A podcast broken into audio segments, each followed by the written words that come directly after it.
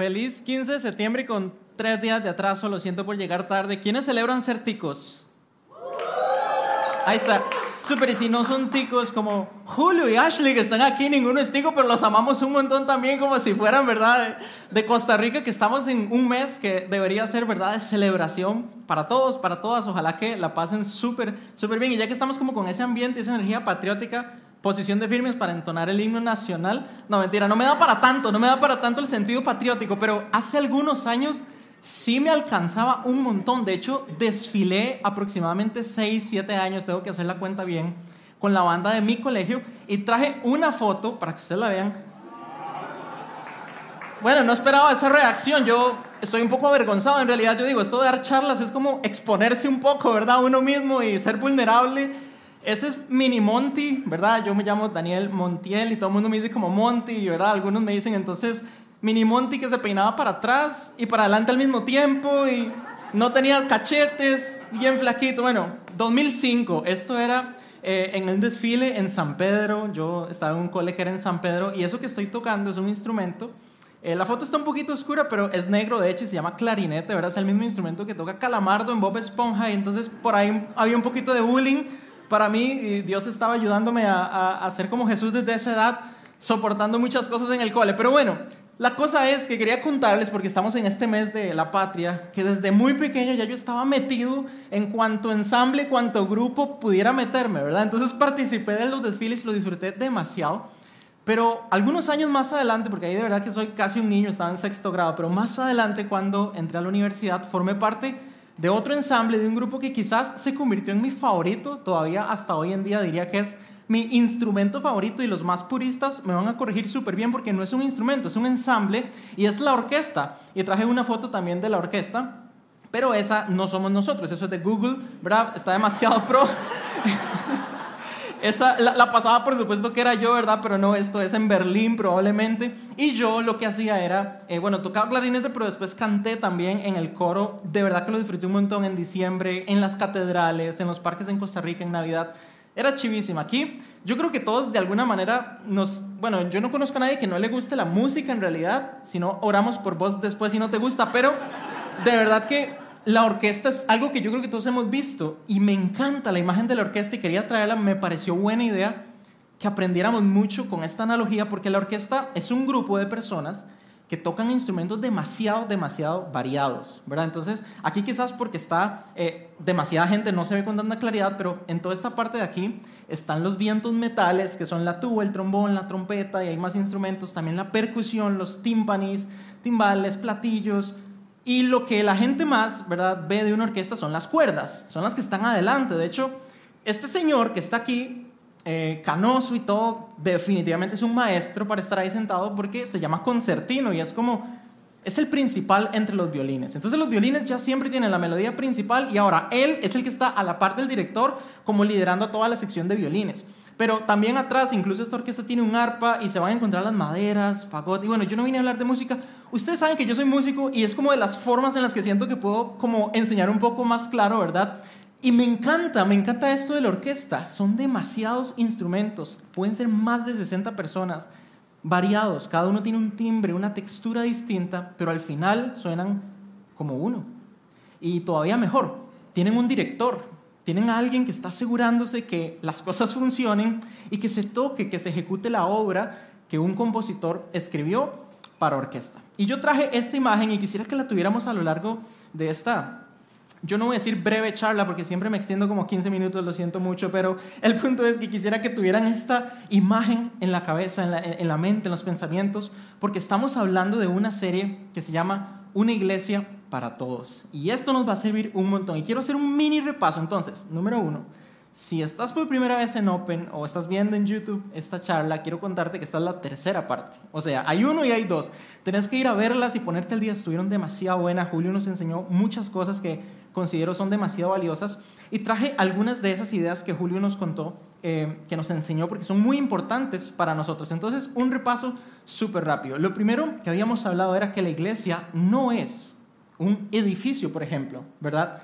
Una institución o una religión incluso organizada. Quizás estos son conceptos previos que hemos construido en nuestra cultura, en nuestra sociedad, en nuestras conversaciones, pero lo que nos enseña la Biblia, precisamente, que es para nosotros el fundamento de todo de nuestra vida cristiana, es que eso no es la iglesia. En realidad, la iglesia se me parece, en este sentido, más como una orquesta, porque es un grupo de personas. Somos personas conformando este cuerpo, que es lo que vamos a hablar. Entonces, habíamos dicho que lo que sí es la iglesia es una asamblea, ¿verdad? La palabra extraña que está aquí, que es eclesía, ¿verdad? Está en griego, de donde viene, eh, después al español la palabra iglesia.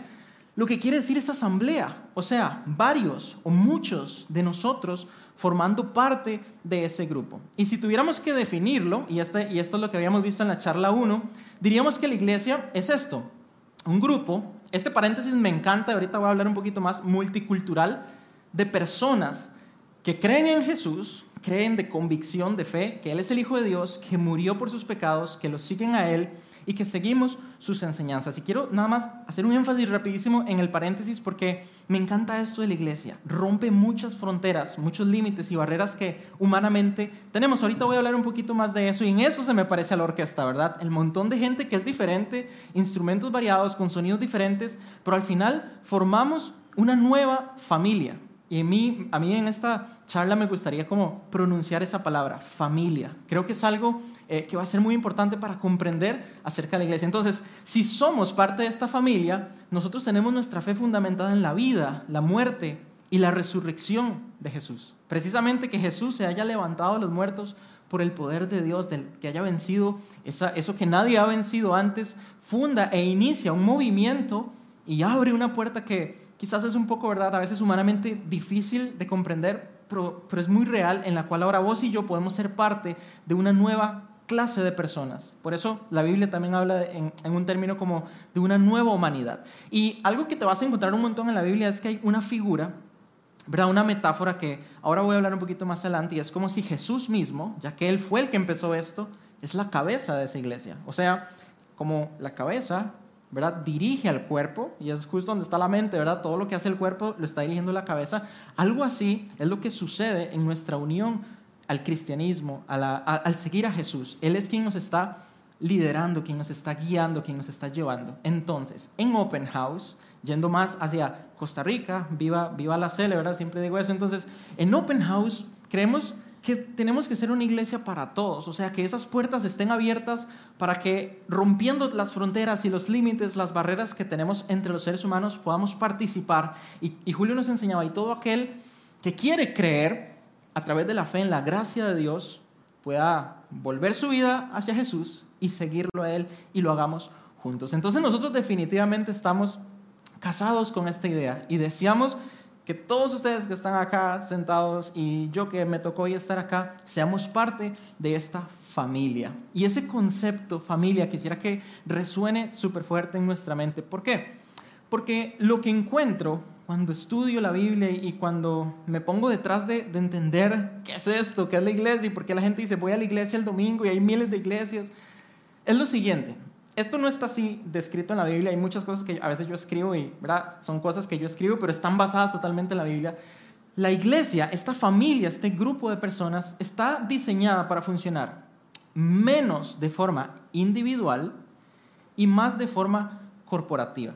Y aquí, ¿verdad? cuando están los contrastes entre individual y corporativo, no quisiera que cuando veamos corporativas imaginen una empresa, un negocio, ¿verdad? De fijo ya alguien está diciendo, yo sabía que la iglesia era un negocio y que... No, no, no, o sea, es formar un cuerpo. Eso es lo que significa corporativo, formar un cuerpo en el cual todos nosotros estamos participando. La satisfacción, la satisfacción de ser iglesia está en la integración. Por eso remito otra vez a la figura de la orquesta. La orquesta es igual, está diseñada para funcionar más de forma corporativa, todos como equipo, y menos de forma individual.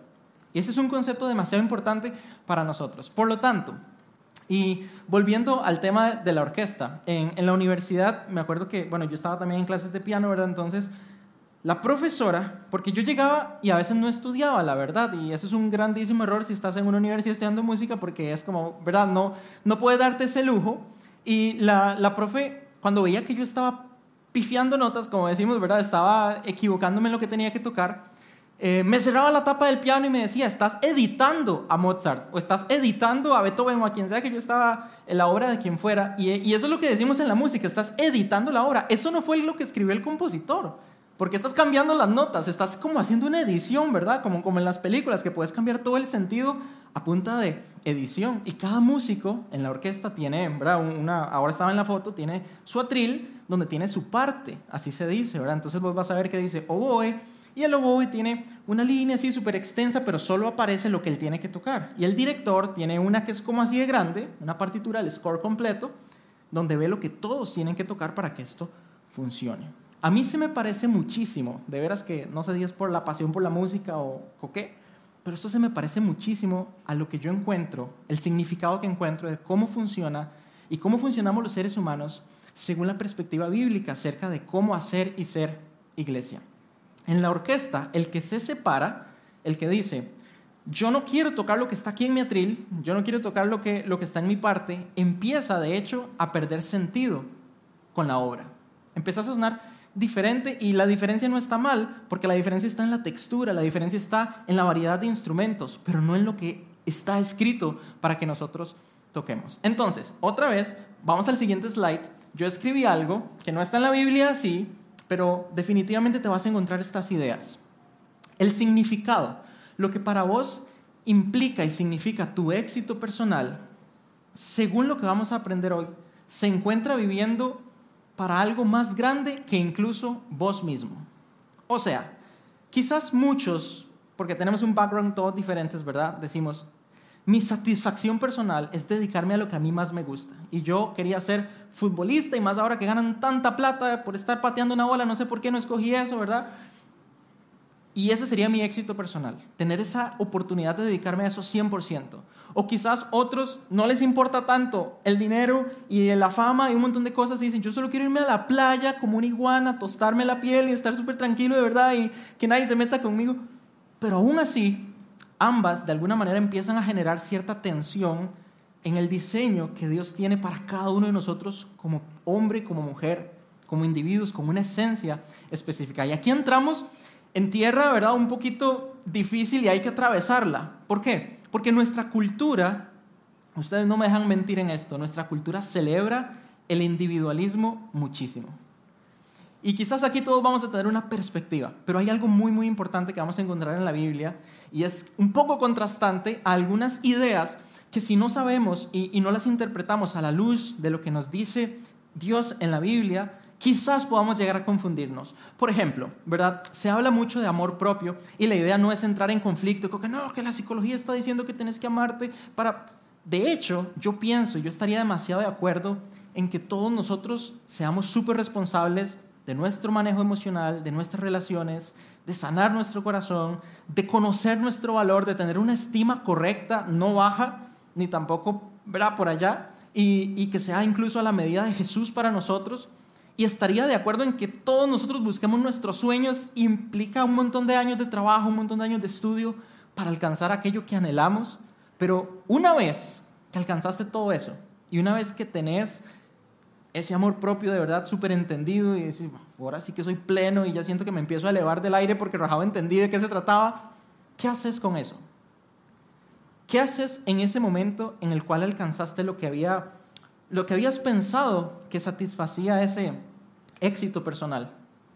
Entonces lo que encuentro en la Biblia es que Dios precisamente quiere que todos nosotros, sí, seamos responsables, busquemos, de hecho Jesús decía, amen a los demás como se aman a sí mismos, o sea, que amarse a sí mismo es demasiado importante porque algo tiene que ver, uno se cuida un montón, uno se ama un montón, pero después de eso, Dios te quiere capacitado, te quiere entrenado para esto que está aquí, para vivir unos a otros. Y esta frase te la vas a encontrar en la Biblia más de 50 veces. O sea, Daniel, usted me está diciendo que en parte la Biblia dice que después de todo lo que me costó alcanzar esto, se trata ahora que los demás, un poco sí, y ya lo vamos a ver. Así funciona la orquesta y así funciona también la iglesia. Todos aquí definitivamente somos súper, súper importantes en esta familia.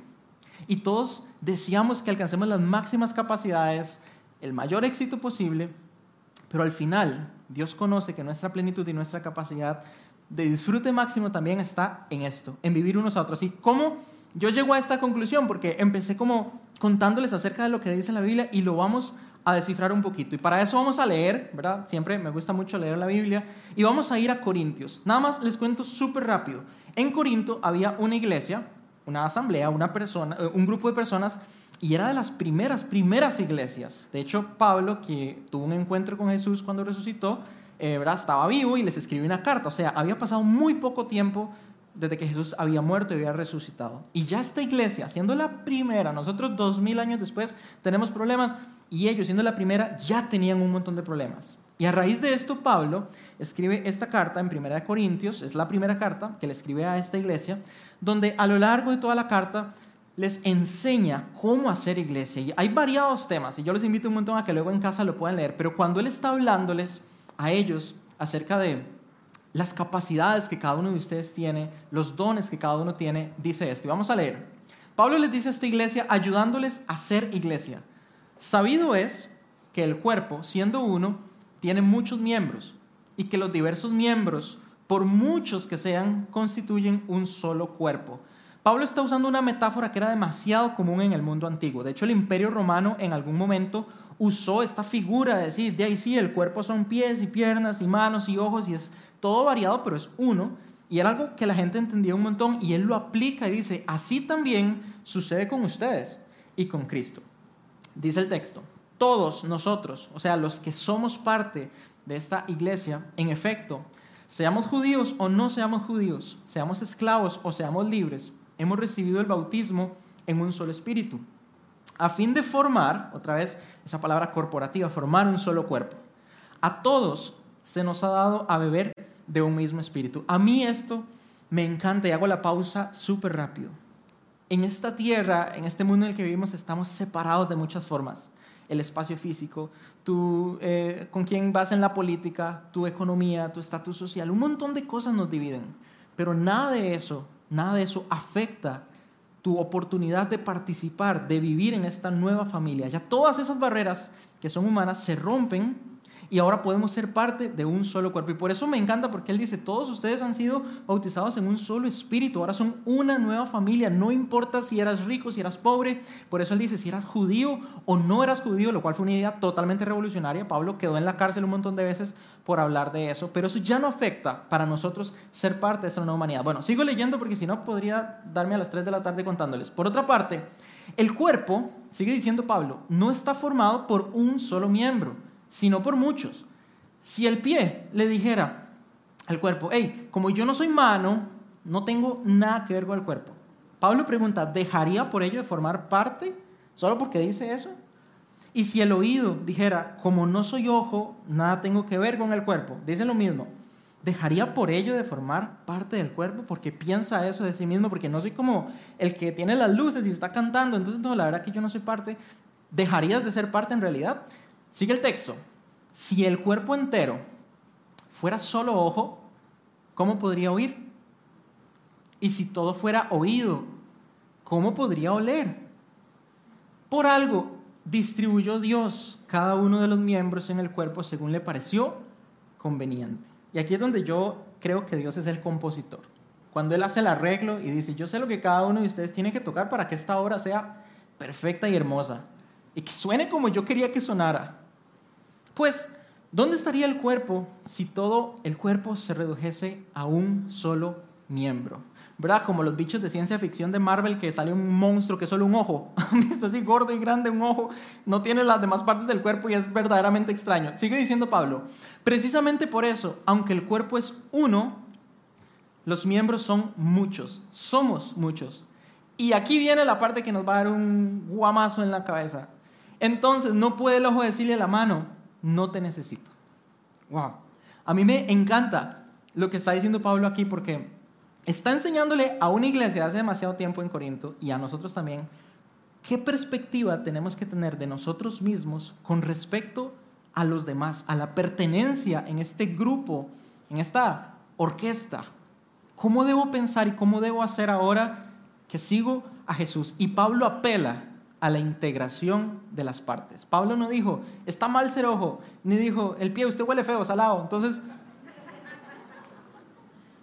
que, que, ahora hablo un poquito más de los pies, pero que, cracks, ¿verdad? O sea, sostienen todas estas carnitas y nos llevan ahí para todo lado. Y bueno, en serio que la metáfora es demasiado clara para nosotros. Y Pablo apela a la integración. Ahora, yo quiero hacer una pausa y les quiero contar algo, porque aquí tengo una pequeña sorpresa.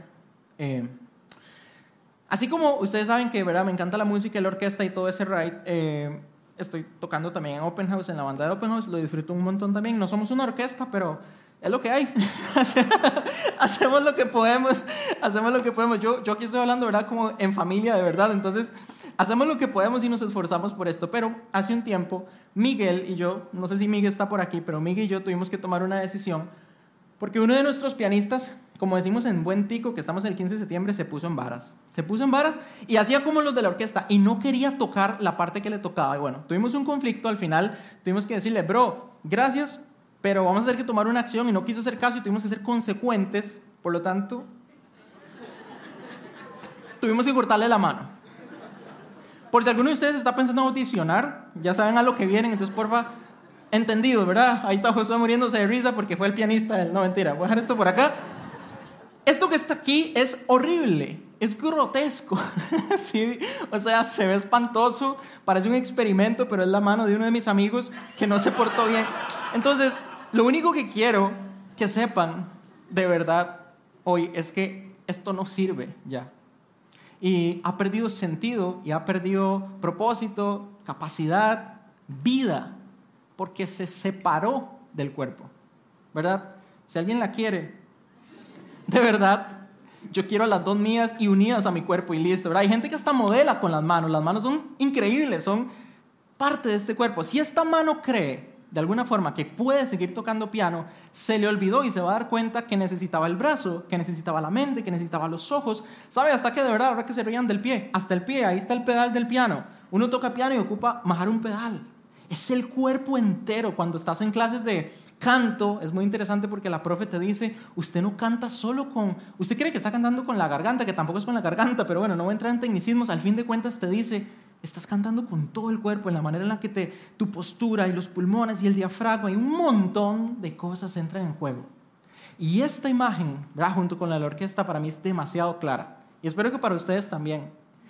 El que se separa, el que dice, voy a vacilar un poco, que esto es una broma, pero el que dice, soy una mano súper empoderada, independiente y toda poderosa, que no necesito el cuerpo, bueno, vamos a ver si es cierto y veamos los resultados que genera estar separado. La idea que encontramos en la Biblia con respecto a cómo hacer iglesia es que más bien no nos digamos unos a otros, hey, no te necesito. Al contrario, es el de vivir unos a otros. Es vivir para algo más que sí mismo.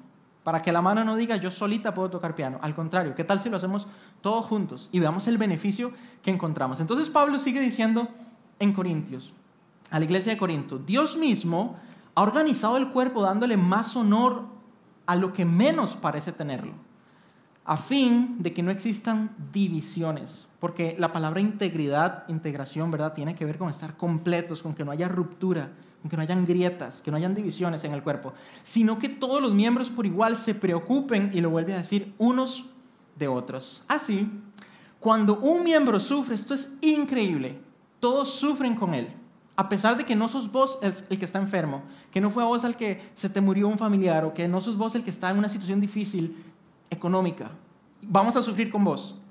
Pero también cuando recibes una distinción, comparta, vamos a celebrarlo con vos, vamos a vivirlo juntos.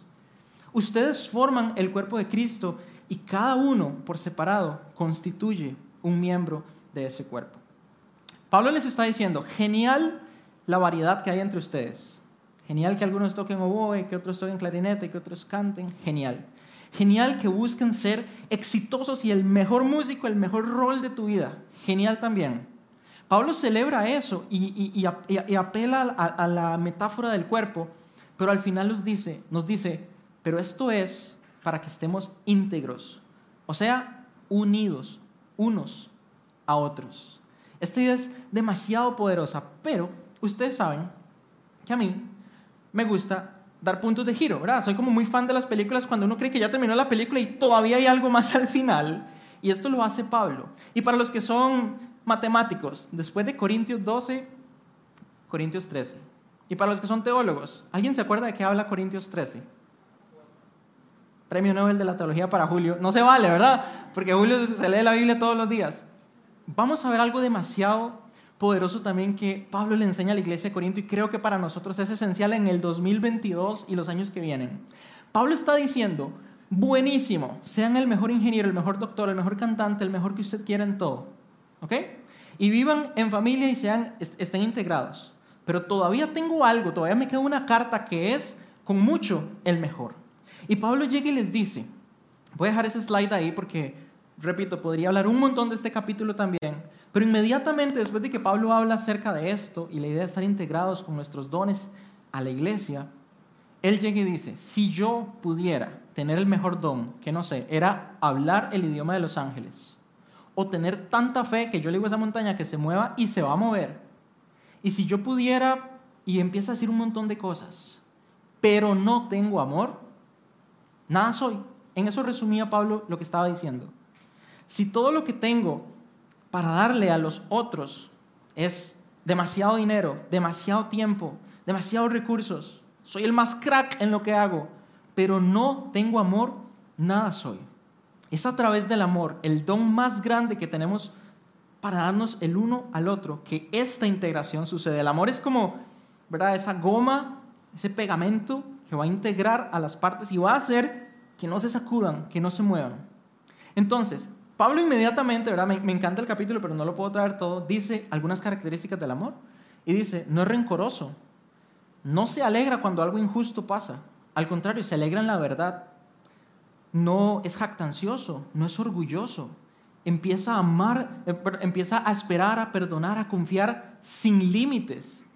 Y empieza a poner una definición del amor, ¿verdad? Que para algunos podría ser ideal, inalcanzable, pero a mí, ¿sabe? ¿Con qué coincide demasiado lo que está diciendo Pablo? Con el fundador de la iglesia, con el director de la orquesta, con Jesús. Vea lo que nos dijo Jesús a nosotros precisamente, que coincide demasiado con lo que Pablo le dice a esta iglesia. Les doy un mandamiento nuevo. El fundador de la iglesia, para que nadie pueda objetar después de cómo hacíamos iglesia, es él el que la inició. Ámense unos a otros. El verbo es amar, como yo los he amado. Así también ámense los unos a los otros. El amor mutuo, recíproco, entre ustedes será el distintivo por el que todo el mundo lo reconocerá como discípulos míos. Como discípulos. O sea, ¿cuál es el apellido de la iglesia? ¿Cuál debería ser? El amor. ¿Cuál debería ser? ¿Qué diría el examen de ADN de la iglesia? Digo, ¿qué debería, verdad? Porque también podemos empezar a hablar de lo que ha pasado, que ha sido doloroso en realidad, como la iglesia a veces no ha sido lo que tiene que ser, pero el ADN de la iglesia debería estar así en grande y el resultado diría, el diagnóstico diría amor. ¿Ok? Y esto es lo que encontramos en la Biblia con respecto a cómo ser y hacer iglesia, que la variedad de todos nosotros, que ser, ¿verdad? Eh, ya, no voy a hacer, ya no voy usar el ejemplo de la música, pero que ser eh, hombre y mujer, rico y pobre, que ser tico o no ser tico, Nada de eso importa. Que si sos hábil aquí o sos hábil allá, eso está genial. Pero una vez que tenés eso, lo traes a través del amor para el beneficio de los unos a los otros. Entonces, ya vamos terminando, pero quiero que veamos una historia de vida de Jessica, que está acá de hecho. Y yo la, yo la vi como dos o tres veces. Eh, creo que nos va a dar todavía más luz, ¿verdad? Decimos metafóricamente, acerca de cómo y lo importante que es que nosotros estemos integrados a la iglesia, que seamos parte y que sea una parte activa. Entonces los dejo con la historia de vida y luego terminamos la charla.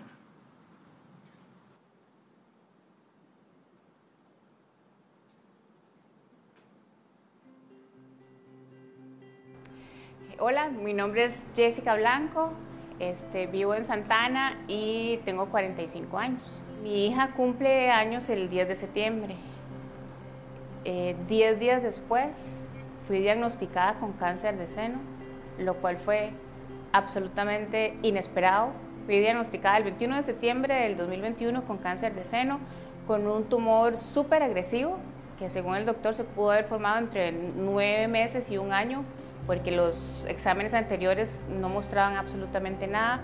Y en ese momento fue, pero literalmente hasta físico, es que se me se me eriza la piel porque fue como sentir que alguien me abrazaba y se sentaba a la par mía y obviamente sin decir nada, pero yo como si alguien se sienta a la par tuya y te dice, vamos juntos en esto, vas a estar bien.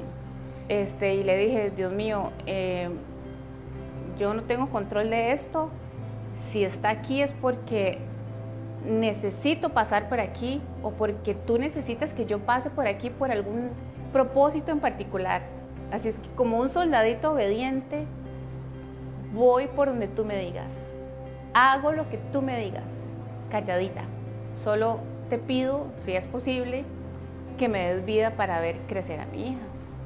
Mi hija acaba de cumplir siete años en ese momento. Así es que pensar en otra cosa no era opción para mí. Pasé por quimioterapia, en total fueron 16 sesiones de quimioterapia, estuve alrededor de seis meses en ese proceso. Tuve dos cirugías, eh, donde en una me quitaron eh, un porcentaje importante de mi seno izquierdo eh, para terminar de quitar lo que quedaba del tumor. Y en esa cirugía, cuando biopsiaron, quitaron ganglios para biopsiar y, y uno de esos ganglios eh, tenía metástasis. Eso significaba simple y sencillamente cirugía nuevamente. No había ninguna otra opción porque ya yo había hecho todo el proceso de quimioterapia, no había vuelta atrás. Este camino, yo sé que va a sonar un poco extraño lo que voy a decir, pero este camino ha sido maravilloso. Porque me dicen, es que, eh, ¿cómo es que vos haces para andar siempre sonriendo? O, o para ir a entrenar después de una quimio? O esto y lo otro. Y yo, bueno, es que es, es, es una decisión, ¿verdad? Y yo decido cada día cómo voy a vivir ese día. Cuando fui diagnosticada, estaba llevando el bootcamp para líderes. Ya había yo estado en otros en grupos de mamás de, de largo plazo, eh, en grupos cortos eh, eh, como punto de partida, etcétera. Entonces ahí vas conociendo, ¿verdad? Haciendo la química que jala y, y desde que me diagnosticaron, obviamente fueron las primeras personas que se dieron cuenta. Yo les dije, chicas, estoy pasando por esto. Y de inmediato empezó el círculo de oración, eh, a la que considero, digamos, mi mentora, mi compañera, mi guía, porque he estado ahí casi que literalmente a diario, que es Vivi. Tiene mucho que enseñar y me encanta aprender de ella.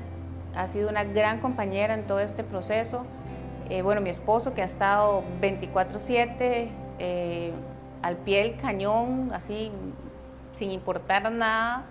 No sé si alguien lo hubiera podido hacer mejor. Y hoy mi hija, que es una campeona sasasasa, eh, una niña de 7 años y, y ha podido llevar este proceso, gracias a Dios, también súper fuerte. Estoy tan agradecida de haber podido pasar por este proceso tan difícil aquí, en mi casa, con gente que me ama, con gente que me ha acompañado, que no espera nada, que simplemente quiere estar al lado tuyo. Y, ahí es donde sentí la presencia de Dios y, donde veo a Jesús a diario en cada uno de esos mensajes, en cada una de esas personas. Eh, entonces te das cuenta que todo esto vale mil por mil la pena.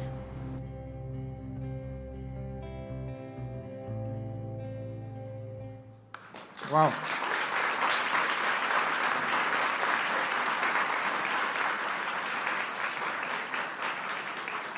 De hecho, Jessica está aquí con nosotros y yo quiero darte gracias por compartir esto con todo el cuerpo, ¿verdad?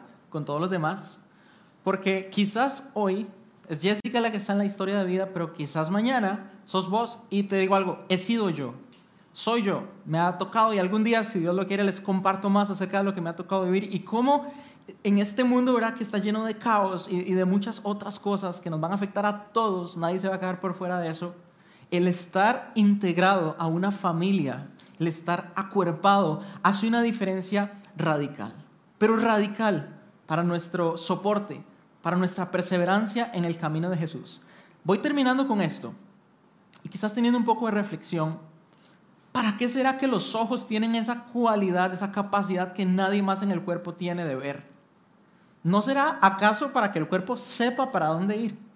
¿O por qué las manos son tan ágiles y ¿verdad? hay gente que las usa para ponerse bloqueador, para proteger la piel, está bien, pero también para llevar alimento a la boca? ¿Para qué tienen esa capacidad? ¿No es acaso para el beneficio del cuerpo? Ahora que hablábamos de los pies, tan pequeñitos en comparación con todo el cuerpo, y soportan, y junto con las piernas permiten que avance el cuerpo. Con esta idea, con esta idea en la cabeza, a mí me encantaría plantearles un reto después de ver las conclusiones. Porque quizás todos nosotros somos maravillosos, de verdad lo creo. Quizás Dios nos dio una esencia espectacular, pero detrás de eso hay un propósito que encuentra su mayor satisfacción al servicio de un cuerpo como es la iglesia. Nuestras conclusiones de esta serie y esta charla. Tu participación, el que conformes a la iglesia, es para que tu fe y la de los demás también crezca. Tú vas a crecer un montón, vos vas a crecer un montón en la fe, pero también vos vas a ser, pongámoslo en esos términos, como un instrumento que va a ayudar al otro a crecer es a través de la iglesia, o sea, a través de todos nosotros, estando unidos a Jesús, como la cabeza y el cuerpo no están separados, ¿verdad? Terrible si estuviera decapitado, pero está unido, que Dios lleva a cabo sus propósitos. Él es el compositor. Jesús es ese director que nos está guiando a todos nosotros para que ejecutemos esa obra a plenitud, a cabalidad y al final de verdad va a haber una ovación al final para ese compositor, para ese director, por cómo vos y yo también estamos reflejando su obra. Todo esto sucede a través del amor. Este tercer punto yo no lo quería dejar por fuera en la charla. Quizás no lo pude extender tanto, pero creo que lo entendemos todos demasiado. Si nos hace falta este tercero, quizás todavía no somos tan cristianos como Jesús mismo dijo que seríamos identificados, ¿ok? Dios desea restaurar cada corazón allá afuera y aquí adentro, porque todos de alguna manera estamos rotos, digámoslo así. Dios desea que cada uno de nosotros encontremos esa esperanza real que es ser parte de una nueva clase de seres humanos capaces de amar a Dios, capaces de amar a los demás, capaces de abrazar la justicia y no la injusticia. La pregunta es, ¿qué querés vos y qué quiero yo al saber eso con mi vida?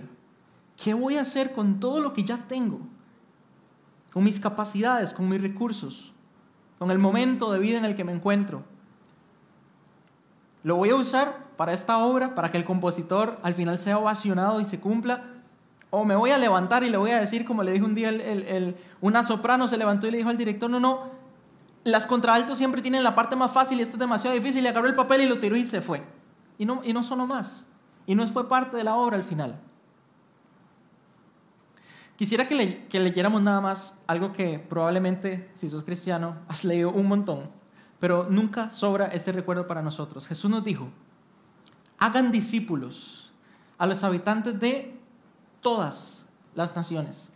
Bautícenlos en el nombre del Padre, del Hijo y del Espíritu Santo y enséñenles a cumplir todo lo que yo les he mandado y sepan que yo soy con ustedes todos los días hasta el fin del mundo. Tengo dos retos prácticos, porque la teoría siempre es chivísima, ¿verdad? Y la práctica siempre es... Tengo dos retos muy prácticos aplicables ya para nosotros. El primero es, nos han escuchado decirlo muchas veces, de un tiempo para acá, hay una oportunidad de participar activamente de la iglesia, de ser parte de algo más grande que mí mismo, y se encuentra en el voluntariado. Así le decimos a Open House, a eso en el que cada uno de forma voluntaria decide invertir horas, invertir mis recursos, invertir tiempo y más y mis capacidades para el beneficio de los demás. Aquí hay demasiados puestos que todavía de hecho nos hacen falta llenar. Y hay como dos o tres personas que yo siento que están haciendo como tres cosas al mismo tiempo. Pero la unidad y la integración de todos nosotros puede ayudar a que Open House sea una iglesia que cumple esa misión de amar a los demás y reflejar a Jesús. Así que este código QR lo que va a hacer es invitarte a hacer una audición en la banda para que, para que sepas que no te vamos a cortar la mano. Pero de verdad, está la banda, pero hay un montón de cosas más. Y nada más una cosa súper rápida. Vieron que ahora el versículo de Corintios decía, Dios diseñó el cuerpo para que el que parece que tiene menos honor, al final tenga más honor. Eso es impresionante y luego hablamos más, pero lo que la luz le da y el que tiene micrófono no necesariamente es como lo más importante o el que tiene más honor. Las puertas están abiertas para que nos involucremos y pongamos nuestro tiempo, nuestra vida para que trascienda para algo mayor que nosotros mismos. Y número dos, definitivamente, como Jesús dijo, vayan y hagan discípulos. Vamos a tener esta serie que se llama No se aceptan devoluciones en octubre. Y yo creo que es una serie que probablemente todos estamos demasiado interesados porque habla acerca de nuestra relación en pareja, nuestro esposo, nuestra esposa, nuestro novio o novia, o si quiere ser esposo y novia y lo que usted quiera, de verdad va a necesitar acerca de la perspectiva bíblica, acerca de cómo amarnos en pareja. Y yo creo que este mundo de verdad también está roto un poco en esto. ¿Sí o no? Lo han visto, las estadísticas dicen que el matrimonio va pero en picada y rapidísimo.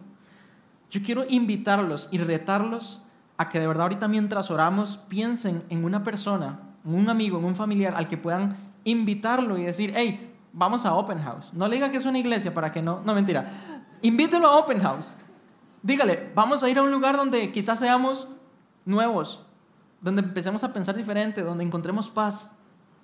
Y ojalá que ese gesto de invitar a alguien en las manos de Dios sea tan poderoso, tan poderoso, que al final vos te vas a dar cuenta o no te vas a dar cuenta, pero al final habrás vivido para algo mayor que vos mismo.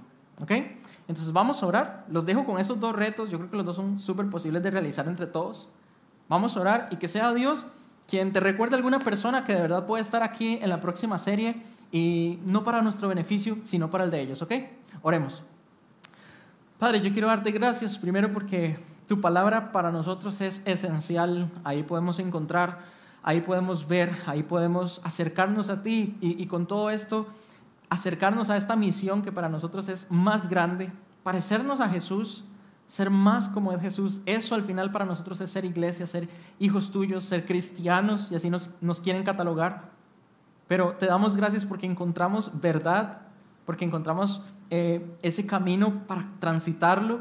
Y yo te ruego que nos llenes de coraje, de valentía, de gracia para ejecutar esta vida para tocar esa obra, para tocar mi parte según tú quieres que yo la ejecute. Y entiendo, entiendo que más allá de que yo sea el solista de la obra, más allá que sea yo el que se lleve todos los aplausos y, sea ese concertino, al final, al final somos un cuerpo, al final es tu obra, al final es tú quien la dirige y eventualmente, eventualmente, quien se ha encargado de que todos nosotros también podamos conocerte y disfrutar de estar aquí.